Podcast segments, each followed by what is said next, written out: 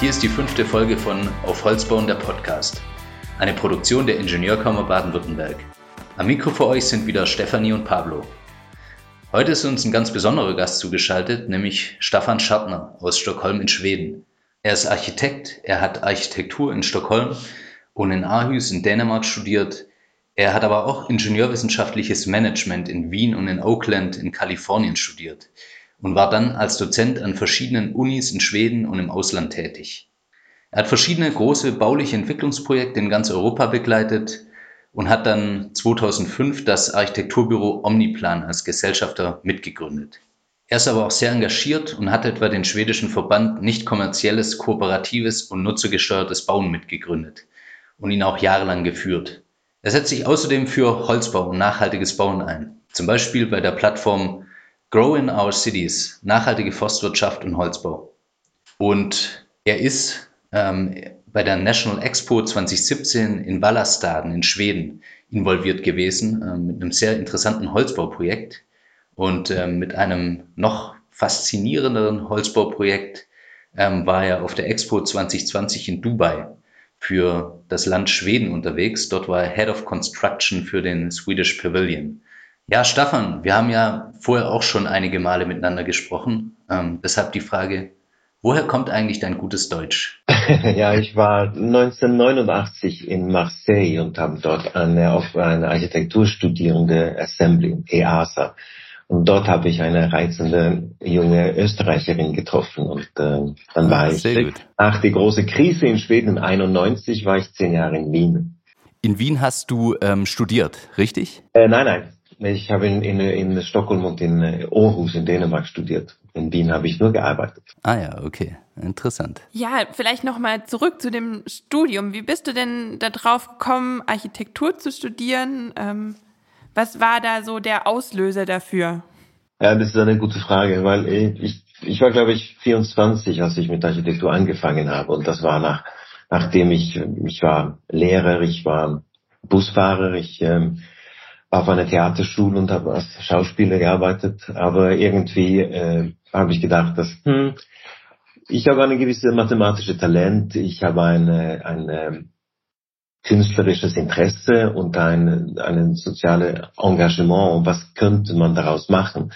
Und dann habe ich so, so angesucht, wir haben ja einen Numerus Clausus in Schweden, also ich, äh, das war unklar, was ich wirklich äh, angenommen werden sollte auf der Architekturschule, aber ich bin als als letzte Reserve da akzeptiert wurden, in, in dem Jahr, als die Kriterien am niedrigsten waren. Und ähm, es war schockierend, in diese neue Kultur hineinzukommen. Aber irgendwie bin ich äh, trotzdem in, eher in der Architekturbereich geblieben. Ja, jetzt sind wir heute im Holzbau-Podcast. Wie bist du denn zum Thema Holzbau gekommen und ähm, woher kommt denn auch so die, die Liebe zum Baustoff Holz? Ist ja eigentlich auch eine äh, lange Geschichte. Also in, schon in der Schule in den 70er Jahren äh, ist ja die, äh, also eigentlich in, in, im Jahr 72 war die erste äh, UNO äh, Umweltkonferenz in Stockholm. Und äh, in Schweden, ich glaube auch in Deutschland war ja in den 70er Jahren die, die Umweltdiskussion groß und auch die Widerstand gegen Atomkraft. Und in Schweden haben wir ja in, in 1980 eine Atomkraftabstimmung gehabt. Und, und äh, seitdem habe ich ein Engagement, ein Umweltengagement.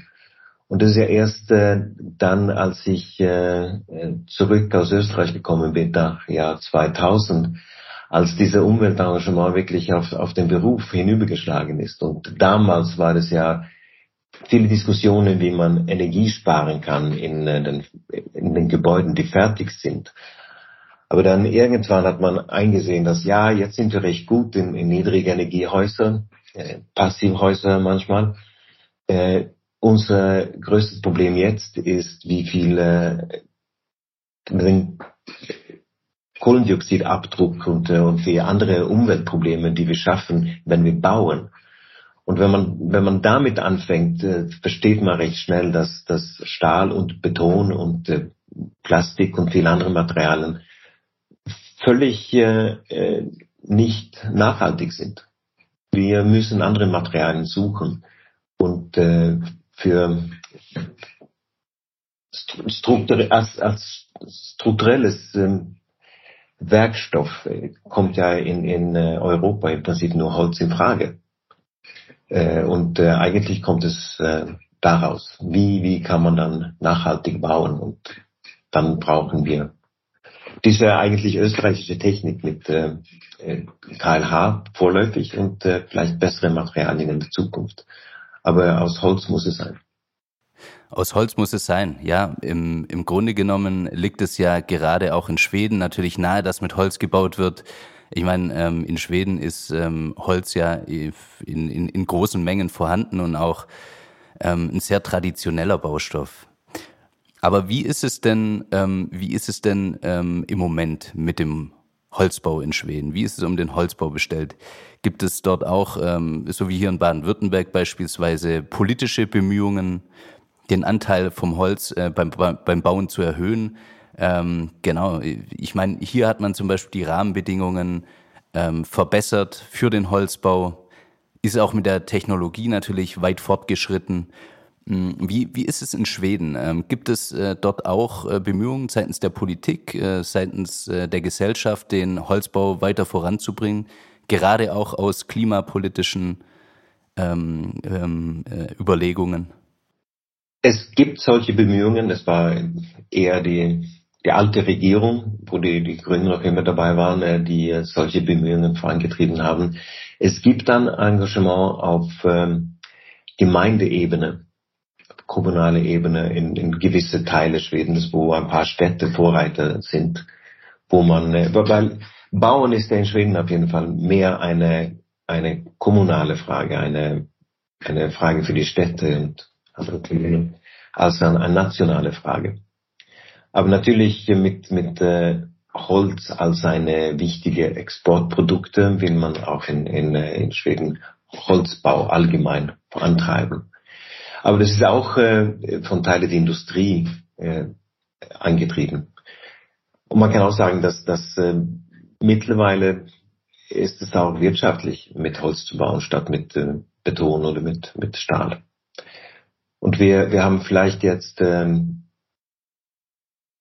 nahe an die 20 Prozent von, äh, von mehrgeschossigen Wohnbau in Holz und wir glauben, dass wir in wenige Jahre auf 50 Prozent sein werden. Es gibt natürlich auch die großen Baukonzerne, die, die hier bremsen ein bisschen. Jetzt hast du gerade schon von, von Hochbau äh, gesprochen. Spielt denn das Thema Holz auch im Bereich Aufstockung äh, eine Rolle? Also gerade wenn jetzt irgendwie nicht genügend Wohnraum da ist, in, in, auch in größeren Städten, ist es ja häufig so, dann, dass Holz als Material gewählt wird, um bestehende Gebäude aufzustocken. Ist das auch in Schweden so? Ja, aber nicht, nicht, nicht so viel für Wohnhäuser. Es sind eher Industriegebäude und, und äh, Bürohäuser, die äh, aufgestockt werden mit Holz. Aber das ist ein Thema. Und, und äh, es ist ziemlich, äh, also wenn man tatsächlich neue Dächer baut, äh, dann äh, wird es selbstverständlich mit Holz gebaut. Das war immer so. Und äh, es, es ist nichts Neues in Wirklichkeit. Und, und größere Aufstockungen im Wohnbau sehen wir hier selten. Und Einfamilienhäuser sind sowieso aus Holz. Die waren immer Holzbauten.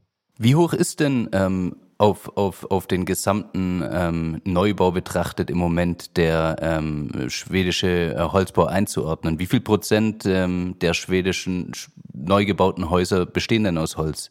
Ich kenne diese, diese Zahl nicht, aber ich schätze, es, es wird weniger sein als 20 Prozent bei, bei Bürobau und, und dieser Art von, äh, von Projekt. Aber in, in, äh, für die Einfamilienhäuser äh, ist es ja fast 100 Prozent. So im Durchschnitt ist es vielleicht 20 Prozent. So okay. mhm. Aber die, die, also jetzt kommen ja auch äh, reine Holzbürohäuser und äh, die werden, die sind sehr beliebt von den Benutzern. So ich glaube, dann ist, der Anteil wird recht schnell steigen. Was macht die Beliebtheit aus? Ist es ähm, das Baumaterial, das ähm, ästhetisch ähm, vielleicht dafür sorgt, dass, ähm, dass, ja, dass dass Holz gerne als Baumaterial verwendet wird? Sind es die Kosten, der hohe Ver Vorfertigungsgrad? Ähm, was ist es denn, was die, was das, äh, was den Baustoff Holz ähm, in deinen Augen so attraktiv macht? Also im Bürobau, glaube ich, äh, geht es eher darum, dass man sich wohlfühlt in äh, mhm. Die sind schöner und äh, Luftqualität ist anders. Holz äh, äh, hat eine andere Art, mit Feuchtigkeit und Temperatur äh, zu arbeiten als Beton. Und das merkt man, wenn man in sicheren, wenn man in einem Holzhaus arbeitet. Ja. Und in Schweden ist es auch, äh, also die, die Regeln in Deutschland sind äh, strikter. Also in Schweden kann man äh, auch Stiegen und äh, Aufzugsschächte und so weiter mit Holz bauen. So, so, man kann hier reine Holzhäuser machen. Ja, also wir haben jetzt gerade schon über Unterschiede zwischen Schweden und Deutschland gesprochen. Gibt es denn außer so diesen gesetzlichen Regelungen noch Unterschiede im Holzbau zwischen Deutschland und Schweden? Werden da andere Techniken verwendet ähm, oder andere Materialkombinationen? Also ich, ich kenne mich nicht so gut aus, wie man technisch jetzt tatsächlich baut in Deutschland, aber die, dass es noch immer Bauteile gibt, die, die aus Beton oder nicht brennbare Baustoff sein müssen in Deutschland, das, das weiß ich. Und das ist ein Unterschied. Und äh, ich glaube auch, dass man, äh, also in Schweden arbeitet man seit Jahrzehnten mit äh, Modellierung von Brandverhalten. Und das macht, macht dass diese diese geschriebene Regeln nicht äh, immer äh, applizierbar sind. Man kann zeigen, dass dieses, dieses Gebäude ist sicher, auch wenn man nicht äh, immer alle Grundsatzregeln einhält. Und man kann äh, technische, wie heißt es, man kann äh, sagen, dass, dass ja, wir können akzeptieren eine Brennbarkeit von diesem Baustoff, weil wir breitere Fluchtwege oder kürzere Fluchtwege haben. Mhm.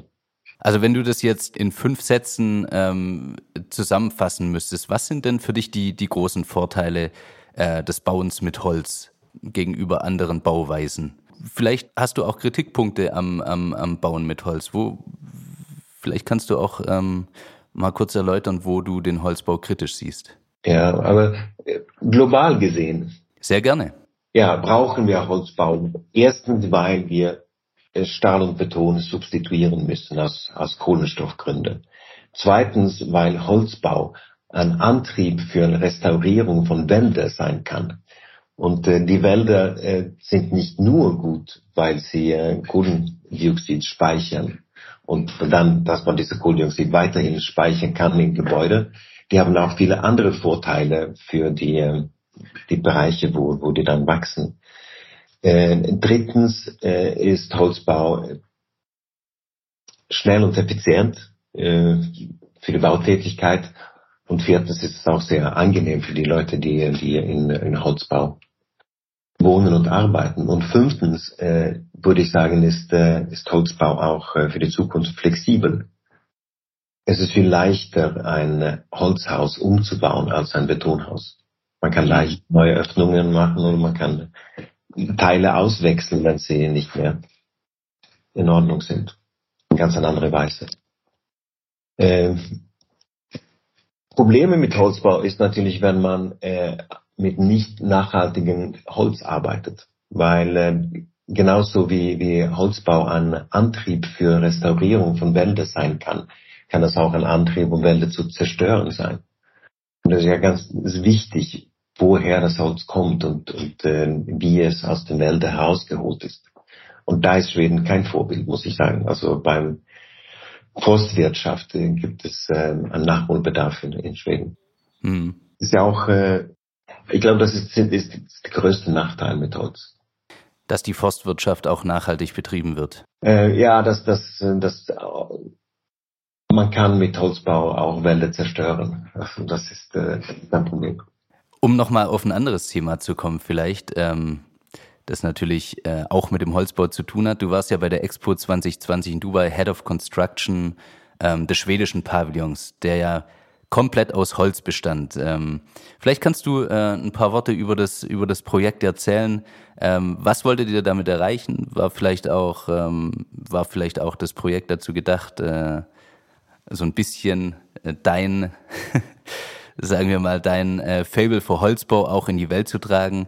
Ähm, äh, sag doch gerne mal ein paar Worte über den Pavillon.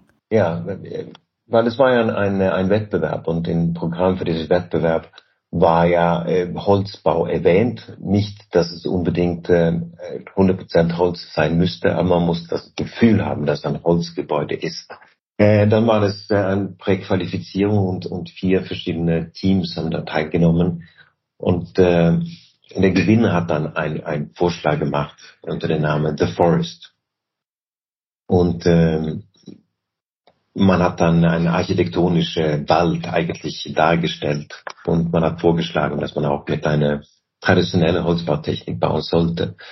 Und ich habe dann diesen Auftrag bekommen, äh, Genau wie, weiß ich äh, ehrlich gesagt nicht. Aber äh, ich äh, wurde damit betraut. Und äh, weil ich ja auch eine Ambition für Holzbau habe, habe ich versucht, dann dieses, dieses Projekt, die sehr gute Voraussetzungen gehabt haben, um ein, ein richtiger Holzgebäude zu sein, äh, so eine Extreme zu treiben. Weil, weil eine Weltausstellung ist ja dazu da, äh, die Welt etwas zu zeigen, was man besonders äh, gut kann oder was man, äh, was man äh, präsentieren möchte. Und in unserem Fall war es dann, äh, wie weit man Holzbau äh, treiben kann. Und daher haben wir ein, ein Gebäude gänzlich ohne Beton und äh, ohne tragende Stahlteile gemacht. Das heißt, inklusive die, äh, das Fundament ist auch dann voll Holz. Er ist sehr ambitioniertes ähm, Projekt auf jeden Fall und ähm, für bestimmt viele Besucher der Expo und möglicherweise auch ähm, für die Gastgeber ähm, in den Emiraten ähm, sicher auch was Besonderes. Wie war denn äh, das Feedback der, der Menschen vor Ort auf diesem Pavillon? Also ich glaube, viele haben nicht verstanden, was, was sie eigentlich sehen. Und das, äh, das ist ja so. Die, die meisten Besucher, die, äh, die wollen ja die Ausstellung sehen. Und unsere Ausstellung ist nicht über Holzbau gegangen. Äh, es war eher die, die Leute, die sich mit den Pavillons in einem tieferen Sinn beschäftigt haben, die, die ein, ein Feedback gegeben haben. Und bei, bei vielen hat es ja ein sehr starkes Interesse erweckt. Aber die Behörden in Dubai waren sehr skeptisch und wir haben viel äh, Überzeugungsarbeit leisten müssen, um äh, überhaupt eine Erlaubnis zu bekommen, äh, das alles in Holz zu bauen. Und es war eigentlich schwierig auf die, auf die statische Seite. Die äh, Ingenieure dabei, Dubai South, die dafür zuständig waren, waren sehr skeptisch und man hat auch äh, Vertreter nach Schweden geschickt, um sich das ja, mit Holzbau anzuschauen. Aber auch hier haben wir ja keine Gebäude mit äh, Holzfundamente zeigen können. Von einer Brandschutzperspektive war das leichter. Jetzt gibt's ja da in Dubai ein ganz anderes Klima, als es jetzt zum Beispiel in Schweden gibt. Habt ihr da irgendwie gemerkt, in der Zeit, in der der Pavillon jetzt da stand, dass es da Veränderungen im Holz gab, die es so in Schweden sonst nicht gibt? Also alles, was äh, der Sonnenstrahlung ausgesetzt sind, äh, altern ja viel schneller. Das, das muss man äh, zugeben. Und äh, ich bin nicht überzeugt, dass Holz immer als Fassadenmaterial äh, am besten ist. Aber äh, grundsätzlich geht es ja Holz gut in, in dem Klima, die man in, in Dubai hat. Äh, die, die äh, Luftfeuchtigkeit ist viel wichtiger als die Temperatur und der hält sich in Dubai normalerweise zwischen 60 und 80 Prozent. Perfekt. In Schweden ist es viel schlimmer, weil wir hier lange Perioden bis 100 Prozent Luftfeuchtigkeit haben. Und äh, dass es heiß ist, auch wenn es 50 Grad hat, ist für, für Holz im Prinzip kein Problem. Okay, interessant. Aber wenn also die, äh, die, die Fassadenbretter, die verwendet haben, die waren, die waren zu schlecht und die werden relativ schnell kaputt sein. Staffan, da du ja für den ähm, Holzbau brennst und ähm, der Holzbau dir ja auch ein großes Anliegen ist, ähm, aus verschiedenen Gründen, wie wir erfahren haben. Ähm, was wäre denn dein Wunsch für die Zukunft, ähm, wo es mit dem Holzbau in Schweden, aber vielleicht auch in anderen Ländern der Welt hingeht? Was stellst du dir da für die Zukunft vor? Also ich, ich sehe das aus zwei verschiedenen Aspekten. Zuerst technisch. Also ich finde unsere jetzige Verwendung von KLH oder Brettschicht Holz oder wie man das nennen soll, Zwei Probleme. Es hat mit dem Kleber zu tun, dass wir wahnsinnige Mengen von Polyurethankleber verwenden. Und zweitens, dass wir auch äh, wahnsinnige Mengen von äh, Stahl, verwenden, um diese Teile zusammenzufügen.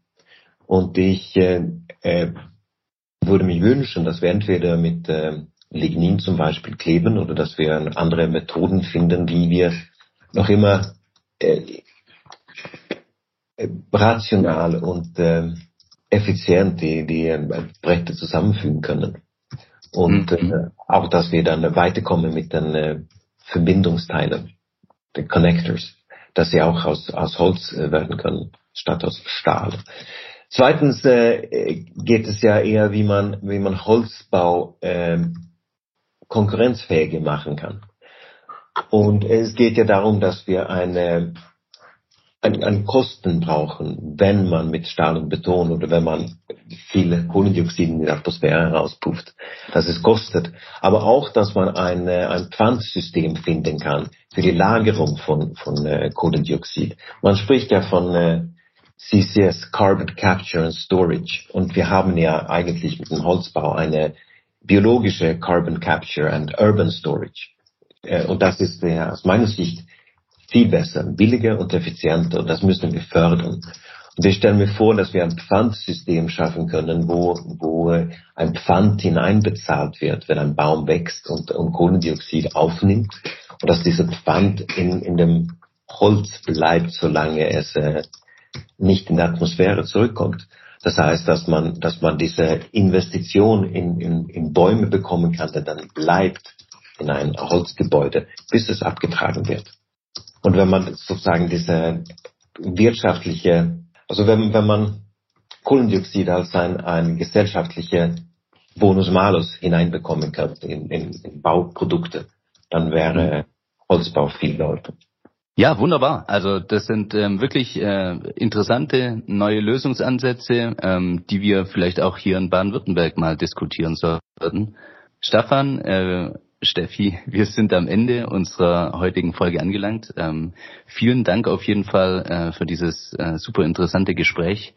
Und Stefan, ich hoffe, wir sehen uns an anderer Stelle bald wieder. Ähm, liebe Zuhörerinnen und Zuhörer, das war die fünfte Folge von Auf Holz bauen, der Podcast. Und auch dieses Mal bleibt zum Schluss nur noch zu sagen, wenn ihr Ideen, Anregungen, Fragen oder spannende Themen für uns habt, wir sind für euch jederzeit erreichbar. Schreibt uns einfach unter podcast.aufholzbauen.de.